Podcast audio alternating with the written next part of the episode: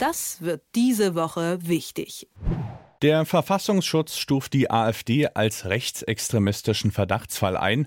Das ist ein Fakt. Die Frage ist, wie geht die freiheitlich-demokratische Mehrheitsgesellschaft damit um?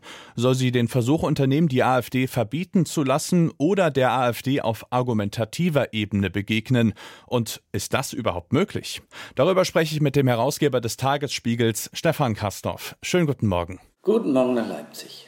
Du sprichst dich für das Einleiten eines Verbotsverfahrens aus. Wie begründest du das? Also soll die Demokratie wehrhaft sein? Das hat ja unser Bundespräsident Frank-Walter Steinmeier aus Anlass des 75. Jubiläums des Fassungskonvents auf Herrenchiemsee im schönen Bayern gefordert. Dann muss sie sich gegen ihre Feinde wehren. Und zwar gegen die AfD. Denn es ist ja offensichtlich, dass da durchaus Feinde sitzen. Im Verfassungsartikel 21 heißt es, ich zitiere, Parteien, die nach ihren Zielen oder nach dem Verhalten ihrer Anhänger darauf ausgehen, die freiheitlich-demokratische Grundordnung zu beeinträchtigen oder zu beseitigen, sind verfassungswidrig. Tja, da denke ich mal, da könnte man auf die Idee kommen, dass die AfD das ist. Die Verfassungsschützer des Bundes und die der Länder, namentlich in Thüringen, sind ja schon auch in heller Aufregung und haben Teile der AfD als rechtsextrem, nachgewiesenermaßen rechtsextrem eingestuft den Höckeflügel. Sage mir keiner, dass der aufgelöst sei. Darum denke ich, muss man es versuchen.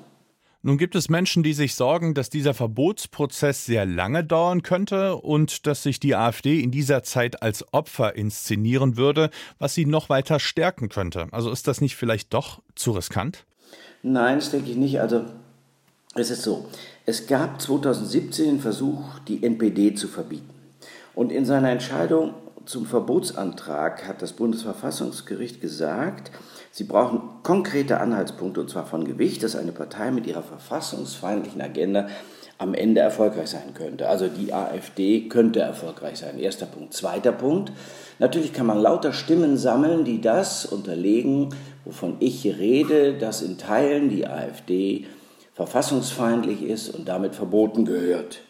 Und das Deutsche Institut für Menschenrechte sagt jetzt schon, dass die Voraussetzungen für ein Verbot erfüllt sind. Hinzu kommt, wichtiger Punkt, die Verfassung, also das Grundgesetz der Bundesrepublik Deutschland, hat einen, als einen wichtigen, als einen mm, Ausgangs- und Fluchtpunkt die Menschenrechte. Und das ist der wichtigste Punkt unserer Grundordnung. Und ein ethnischer Volksbegriff, Rassismus, Antisemitismus, alles das verletzt die Menschenwürde. Ich denke, das lässt sich schneller herausfinden als in ein paar Jahren.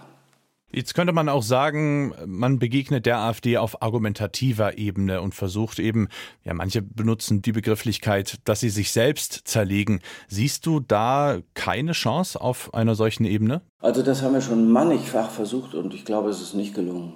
Und ich glaube, man muss den Anhängerinnen und Anhängern oder den Verirrten, die denken, das sei ja nur eine Protestpartei, man könne ihr durchaus mal die Stimme geben, damit die anderen aufwachen, denen muss man vor Augen führen, was sie dann da wählen. Und da denke ich, dass es absolut notwendig ist, da anders heranzugehen. Nochmal, wir haben es ja versucht.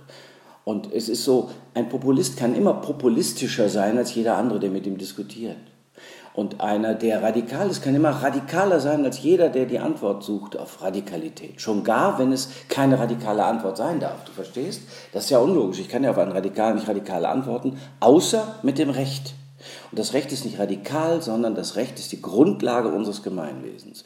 Und da denke ich, ach, man kann das ja, man kann ja das eine tun und weiterhin mit ihnen diskutieren oder mit ihnen oder sie zu entlarven versuchen, wenn das geht, wenn man gut vorbereitet ist, dann kann das gelingen, aber das andere nicht unterlassen. Jetzt haben wir festgestellt, dass du dich für ein solches Verbotsverfahren aussprichst. Siehst du denn auch anderswo dafür einen großen Zuspruch oder ja, große Bewegungen, dass sowas angeschoben wird? Also, der Bundespräsident, der ja selber Jurist ist, Frank-Walter Steinmeier, hat das nicht ohne Grund ins Spiel gebracht. Also er hat nicht gesagt, die AfD muss verboten werden. Das darf er ja gar nicht. Er hat es aber so angespielt, dass man, wenn man es verstehen wollte, verstehen konnte. Dazu gibt es den Präsidenten des Verfassungsschutzes, der auch sehr hart mit der AfD mindestens verbal ins Gericht geht. Das heißt, es gibt zwei Präsidenten hier unterschiedlicher Art, die auf diese Weise äh, auf diese Art hinwirken wollen auf ein AfD-Verbot. Ich glaube, dass es in den Parteien, den sogenannten etablierten, durchaus Menschen gibt, die mir beitreten würden im Wunsch, die AfD zu verbieten. Denn es kann nicht ewig so weitergehen. Ich meine, wir sehen es in Thüringen, wir sehen es in Sachsen, wir sehen es in Brandenburg. Und dann jetzt nicht mehr nur, sozusagen nur in Ostdeutschland, sondern eben auch im Westen. Das heißt, da muss was geschehen. Wie sagte die eine aus, ähm, aus Bad Kissingen, die äh, Freier Lippold-Eggen, AfD-Stadträtin im Unterfränkischen, das, was die AfD tut, ist mit dem, was die NSDAP im Jahr 33 getan hat, zu vergleichen. Und wer schweigt, stimmt zu. Naja, ich will nicht zustimmen. Wir beobachten es weiter. Ich sage an dieser Stelle Danke, Stefan Kastorf, für deine Einschätzung. Ich danke dir. Das wird diese Woche wichtig.